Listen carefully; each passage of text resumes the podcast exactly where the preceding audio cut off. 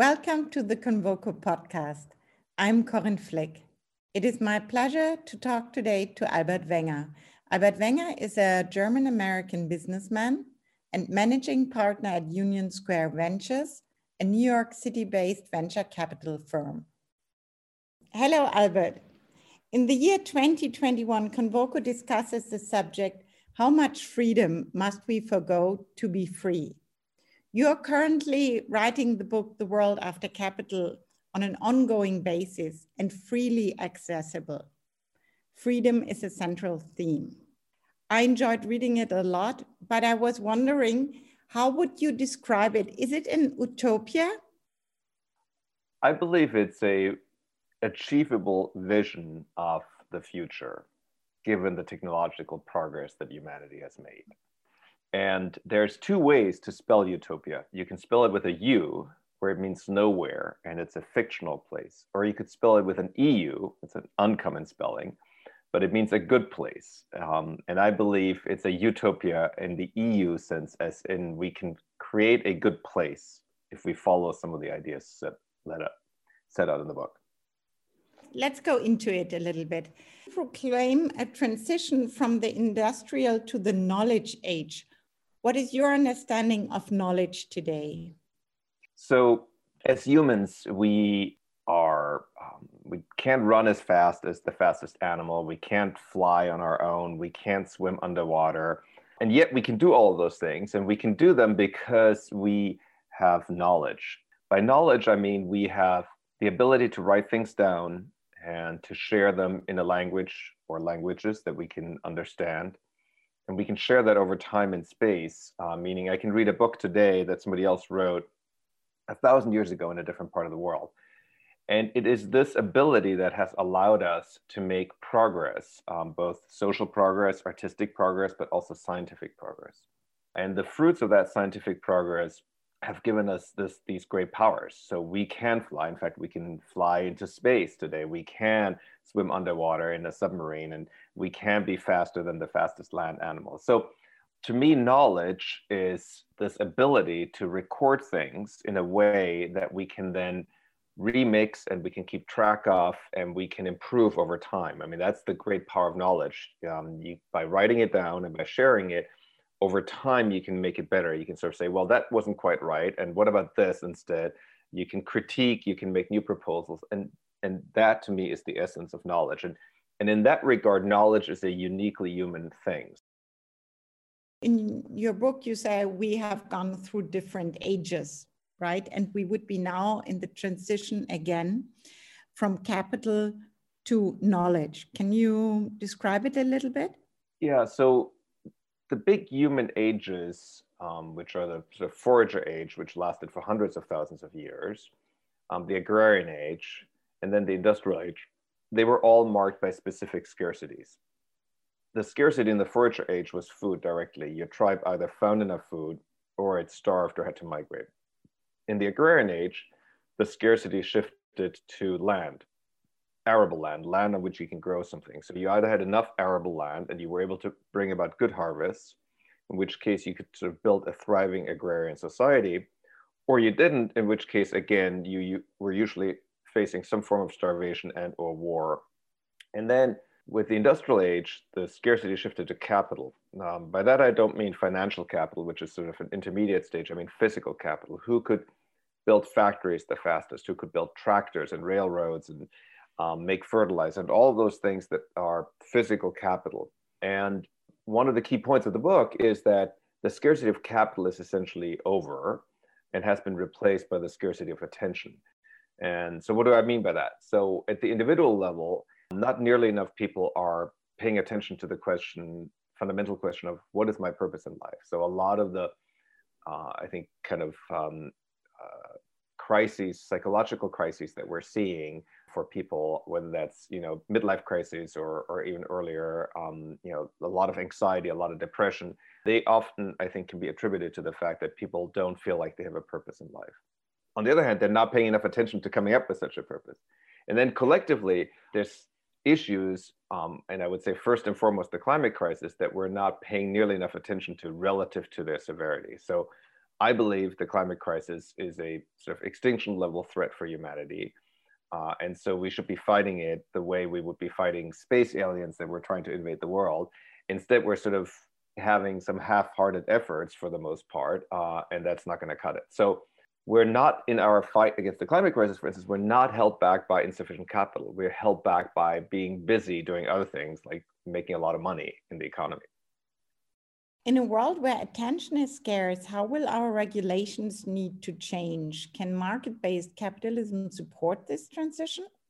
So, I'm a huge believer in capitalism. It's an incredibly um, effective system. In fact, if we look at the history of the industrial age, and if we look at the history of how do we accumulate physical capital, um, we've tried different systems, including more planned and sometimes straight up planned systems versus market-based systems.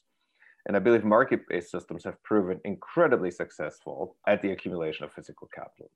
Market-based system, on the other hand, cannot be used to properly allocate attention. And the reason for that is that the most important things to pay attention to are things that don't have a price and cannot have a price. And, and for the market mechanism to work, there needs to be, it needs to be possible to form a price.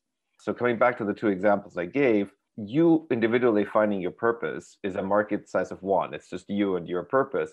And so, um, how much time you spend on that isn't going to be determined by a market price. In fact, it's in many ways much worse because you have a lot of companies that are currently trying to hog your attention, and they're trying to hog it because their business model is the resale of your attention. That's what advertising is. So, companies like Twitter and Facebook and uh, many others, they're trying to grab as much of your attention as possible so that they can resell some of it to advertisers it's not in their interest to ask you difficult questions. It's not in their interest to say, hey, have you thought about what your purpose is? And uh, maybe you should be spending some time on this because that would feel important.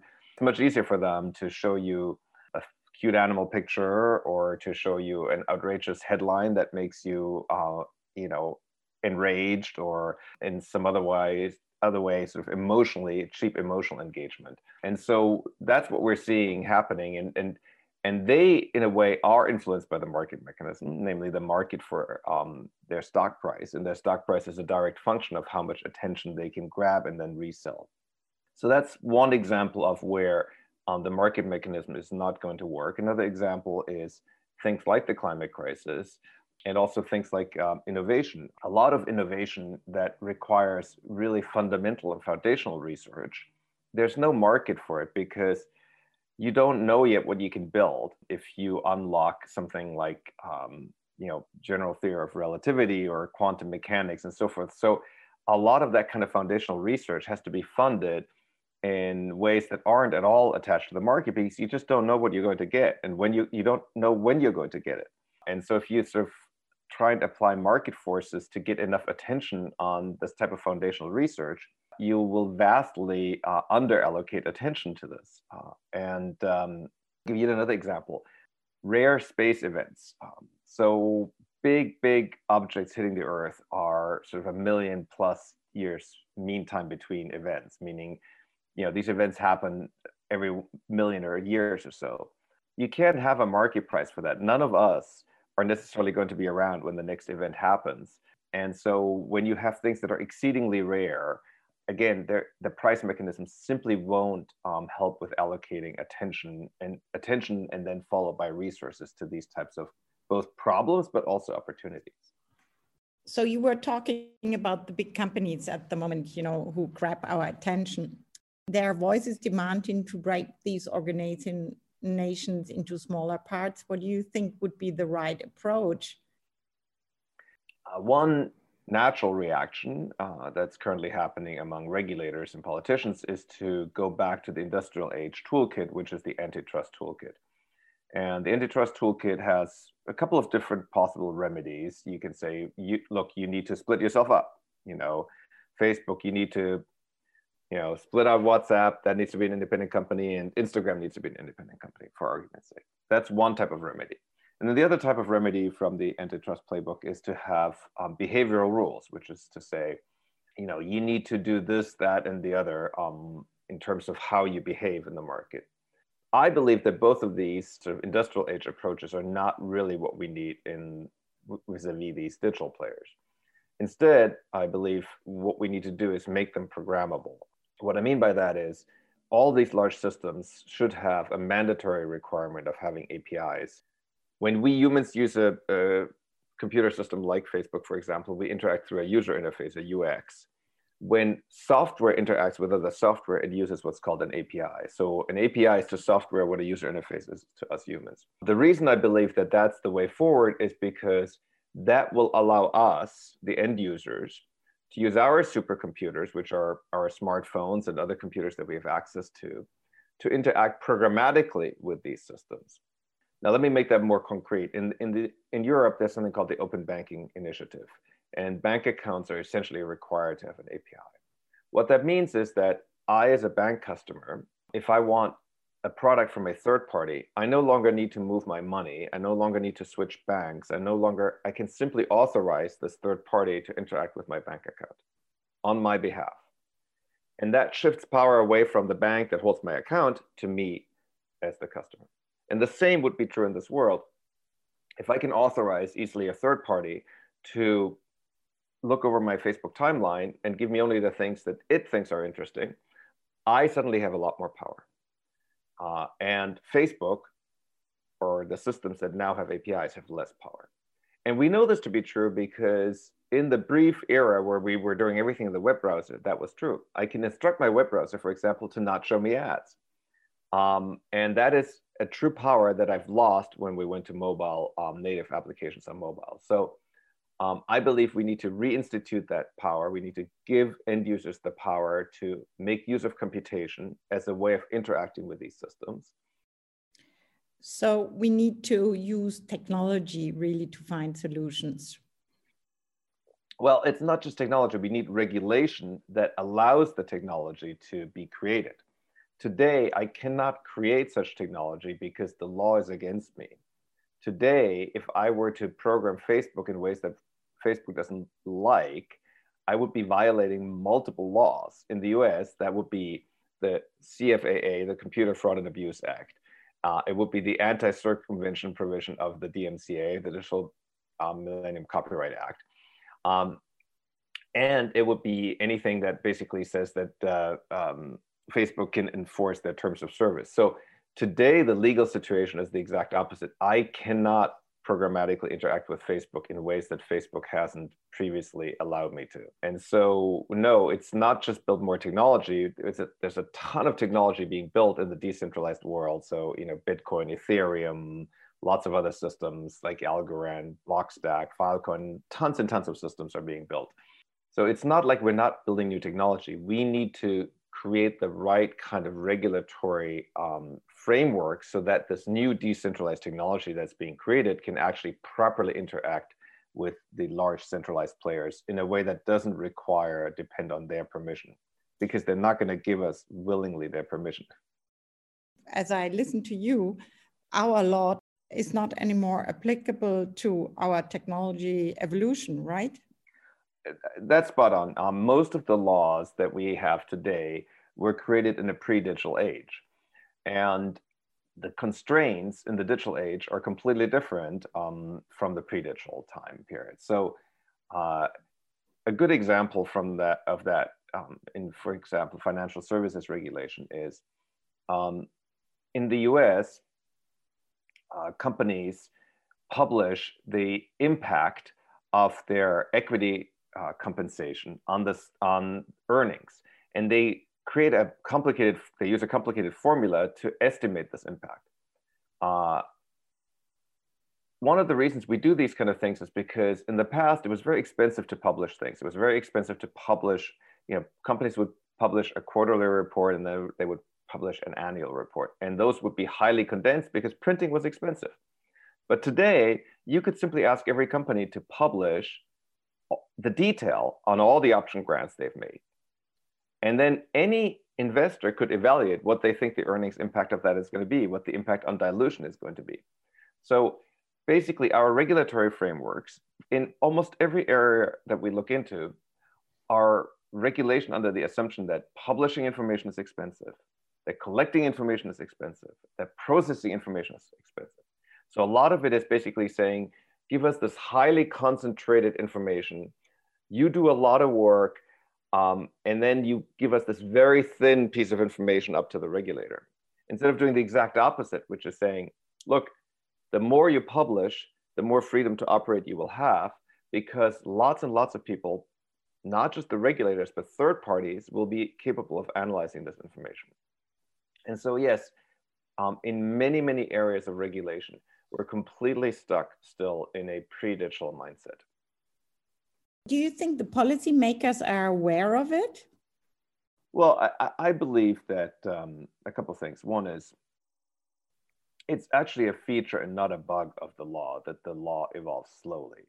Um, we need to have be able to rely on the law, and um, in order for us to be able to rely on the law, the law can't change rapidly. So that's actually a feature, not a bug. Eventually, though, you need to recognize that now it's time to make a change. And I believe we are probably a decade or so past that moment in time where we need to really make those changes. So why haven't we made them? Well, I believe in part we haven't made them because we don't have enough uh, legislators and politicians who really are have an in-depth understanding of what is special about digital technology and how it truly operates.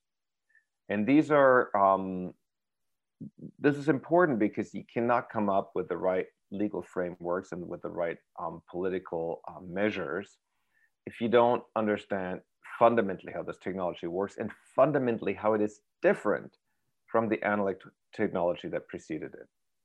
Uh, and one of my favorite examples um, uh, of just how this mindset can be wrong is, um, especially in Europe, where there's this you know, conversation about Industrie 4.0.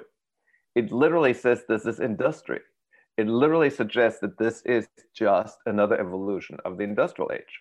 And it just isn't because digital technology has some fundamental characteristics that have never existed in the physical world. And the two that I call out in the book are zero marginal cost and universality. So in the physical world, you never have zero marginal cost. There's always a marginal cost. If you want an extra chair, for example, you have to go find one or make one, or you have to go move an existing one, and there's always cost involved in that if I want an extra digital copy of a document, of a video, whatever, the marginal cost of making that copy is zero. And um, so much of our existing thinking about markets and regulation and so forth is built on the idea that marginal cost is positive. So that's one characteristic. The second characteristic is what I call universality. So if you go into your kitchen and you want to make coffee, you use the coffee machine. If you want to make toast, you use the toaster. Toaster's great at making toast will be terrible at making coffee. The coffee machine is great at making coffee, will be terrible at making toast. A computer, however, you give it a new piece of software, it does something completely different. It may be analyzing taxes one moment, it may be detecting cancer on an image the next. It's just a question of flipping some bits. And the universality of computation means that these machines aren't special purpose machines, they're general purpose machines. And it also means that many of the things that we in the past have required humans for, we can now use machines for. Um, and we're just at the beginning of, um, of this, but um, we've seen incredible breakthroughs in the last decade, um, breakthroughs that we always, as computer scientists, expected that they would be possible, but we simply couldn't achieve them. And one example of that is, for instance, facial recognition. I mean, the idea that a computer would be able to recognize faces is a very old idea, but we just couldn't get it done. And now we have computers that can recognize faces better than any human because they can recognize faces from different cultures. Um, they can remember millions of faces instead of maybe thousands of faces. We have universality at zero marginal cost. So if you get a machine, for example, a computer to start being able to make a diagnosis based on reporting your symptoms, this is an active computation, you will be able to get the marginal diagnosis at zero cost. And these are just things that are fundamentally different from anything we've ever encountered in the industrial world. And so bringing industrial age mindset to it um, is fundamentally the wrong approach. you argue that we should smooth the transition to the knowledge age by expanding three powerful individual freedoms economic, informational, and psychological freedom. Yeah, so, so I believe that um, this technological breakthrough that we have has the ability to give us a lot of freedom, but only if we make the right choices as societies. So there isn't anything in computer technology that automatically somehow increases human freedom. And I think we, you know, many people, myself included, were incredibly naive early on thinking that just because we have the web, everything is going to be decentralized. Well, it hasn't turned out to be decentralized, as we saw. So the freedoms I write about in the book are actually choices that we need to make. And two of them are choices that we need to make as society, and one of them is a choice that we can make individually. Um, so economic freedom uh, is, for me, some form of universal basic income. It is decoupling people's ability to live from the need to have to work. Uh, doesn't mean that people can't work if they want to work. It doesn't mean that people can't make more money and so forth. It's just that we need to get past the point where we go, if you want to live at all, you have to work. Um, and the reason we need to get past that is because we want to be able to embrace automation. We want to have as much automation as we can possibly get because that will free up attention that we can spend on these important things as opposed to attention that somebody is spending flipping burgers, for example. The second freedom, which I call informational freedom, is what we talked about earlier, which is we need to be able to program these large systems as opposed to being programmed by them. That is, we need to shift the power away from the current owners who control, tightly control computation, um, back out to individuals and technology that we can use as individuals and as communities. So that's informational freedom, and that requires regulatory change as well. And then the final freedom, which I call psychological freedom, that is really about recognizing that our brain didn't evolve in this environment um, of an infinity of cat pictures. Our brain evolved in an environment where when you saw a cat, there was an actual cat.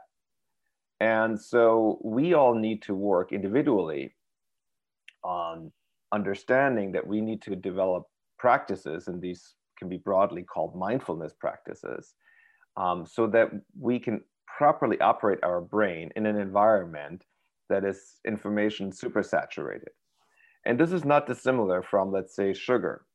Um, our body likes sugar because it associates with high nutritional content. Well, now we've added sugar to everything. So now we like eat everything. And so if we don't control our food intake, we will blimp up. And similarly, if we don't control our information intake, our brain will go to mush um, because it is excited each time it gets one of these sort of information hits. Uh, and their practices, you know, from the very simple hack, like setting your phone to do not disturb all the time, um, to more sophisticated things like having a breathing practice or having a yoga practice or some other practice that helps you um, be in control of your mind to a degree. Uh, that is the psychological freedom part.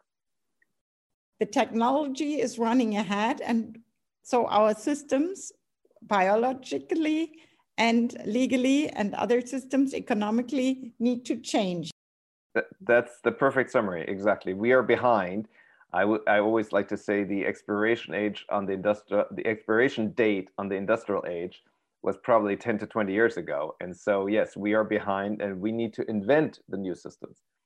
It is our failure to do so that has opened the door for um, people like Trump and the Brexiteers, because we have failed to say, here is a new vision of a place that's worth going for. It, it's a new vision of what is the new social contract? What is, how are we creating a world where this technology benefits the many, not just the few? Um, you just mentioned President Trump. Uh, let's talk a little bit about the recent events in the United States. President Trump has just been banned by major social media platforms, including Twitter, Facebook, YouTube, and, and the social network Parler has been forced off the internet what are your thoughts on it, this? Well, I, I think um, a couple of things. First, this was all um, visible for quite a long time. Um, you know, I and many others opposed Trump as a candidate um, based on his authoritarian instincts, which were well known before he was elected. Uh, and also, I would point out that these big technology companies did very little for basically the almost entire duration of the Trump presidency. It was only when it started to become clear that he might lose power that they were suddenly um, jumping into action.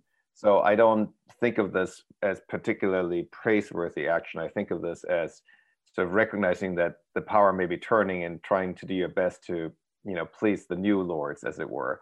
Um, I also think that um, basically uh, celebrating uh, the sort of um, shutdown of Parler is a big mistake. Um, it feels good, um, without a doubt, in the short term.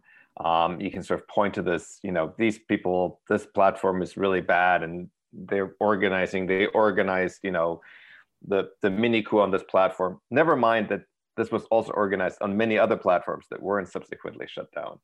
Um, but just because something feels good in the immediate uh, near term, um, I think uh, it can be very problematic. Uh, and the, the reason I think it's problematic is because it demonstrates very visibly the power that just a few platforms have. Uh, and um, I fear that there will be a new normal, which will be a um, what I've called in a blog post um, the uh, in, industrial um, information technology complex, the, the, the, sort of the government in, in information technology complex, where basically instead of trying to come up with the right regulation, it'll be a lot easier to just sort of rely on a tacit understanding or sometimes explicit understanding with the big platforms that they will do the bidding of the government. Um, and so I believe um, the hallmark of uh, and the greatest accomplishment of modern democracy is the rule of law. And the rule of law means that you have legislators and that you have a judiciary and that um, these kind of important decisions aren't being made by private enterprise that is not really accountable to anybody. We can see nowadays an ambiguity between privacy and technological progress. How much privacy will we need to give up? Our current notions of privacy are fundamentally um, incompatible with technological progress. And the reason for that is that um, as technology makes progress, our ability to destroy things grows faster than our ability to build things. And that's not something we can change that's built into the fabric of the universe. It's called entropy. Um, there are many more arrangements of the atoms in my body um, that don't make my body than there are ones that make my body. It takes, you know, 20 years to um, ha have a human adult grow up, and it takes a split second to um, uh, erase that existence. Uh, so um, I believe that um, society has a legitimate interest in knowing what people are up to to a degree. And so what that means is um, we need to find other ways of balancing the power of government and other ways of balancing the power of corporations other than saying, oh, we're going to try and um, protect our privacy in a world where everything that we do uh, leaves a digital trace and where in a way we want this digital trace to exist. Why do I say we want this digital trace to exist? Well, for example, when I go to the doctor's office, I want to get my medical record. I don't want the hospital sitting on it. I want to be the one who is who can take it to another doctor. I want to be the one who can get a second opinion or a third opinion. I want the one who can have some other intelligence analyze my radiological image. And all the things that are being proposed for making these things private, they all play into the idea that actually somebody else needs to control these things so that they can be safe and secure. That some company needs to control what a doctor can run as software on their on their workstation because that is the only way to make strong privacy assurances. The only way to make strong privacy assurances is to say oh by the way no you cannot run facial recognition software on your phone because well you could walk around new york and recognize who else is running walking around new york. So the second you start trying to go down this route where you're sort of saying we want to make these strong privacy assurances, you wind up in a world where technology is highly, highly regulated, is um, not subject to innovation. And conversely, where other types of innova innovation, as they make progress, become ever more dangerous because we don't see what's happening. So I believe there's this fundamental incompatibility here. And um, I believe at the same time that it's incredibly important um, for citizens to have um, to be empowered. And so there are many other solutions for accomplishing some of the same goals. So um, being economically free, having a basic income, for example, um, means that local government or local companies have less power over you. Increased government transparency means that there's less power, that the government has less ability to do things in secret. So I believe that in many ways, um, as they say, the road to hell is paved with good intentions. I believe that all the people who are pursuing a very strongly pro privacy agenda have very good intentions. But I believe that the ultimate consequences of the types of solutions that they're proposing will be terrible. Last question, Albert. How will our society change following the crisis, the corona crisis? What is your greatest fear and what is your greatest hope? Well, the crisis has accelerated a variety of trends that were already underway. So the trend, for example, to remote work, the trend to um, telemedicine, the trend to remote learning. These are all positive trends. And I'm glad that they were accelerated. We sort of compressed a decade into maybe a year, which is, which is great news. Um, on the bad news front is um, this crisis has further exacerbated um, the already um, stretched wealth and income inequality that we've had in the world. Uh, and it has further exposed the frailty of the existing institutions, the incompetence, frankly, of the existing institutions. And so I believe that the um, fuel for um, great instability, namely um, uh, the kind of revolutionary instability that you get when you have such extended wealth and income inequality and when you have such frail and incompetent institutions, that has only been exacerbated. And I believe we are, um, despite um, you know now having a new administration or about to have a new administration in, in the U.S., um, I believe we're globally um, facing a period of prolonged instability until we fix these really fundamental underlying problems. Thank you very much for our conversation. Thank you very much for listening. All the best, Corinne Flick.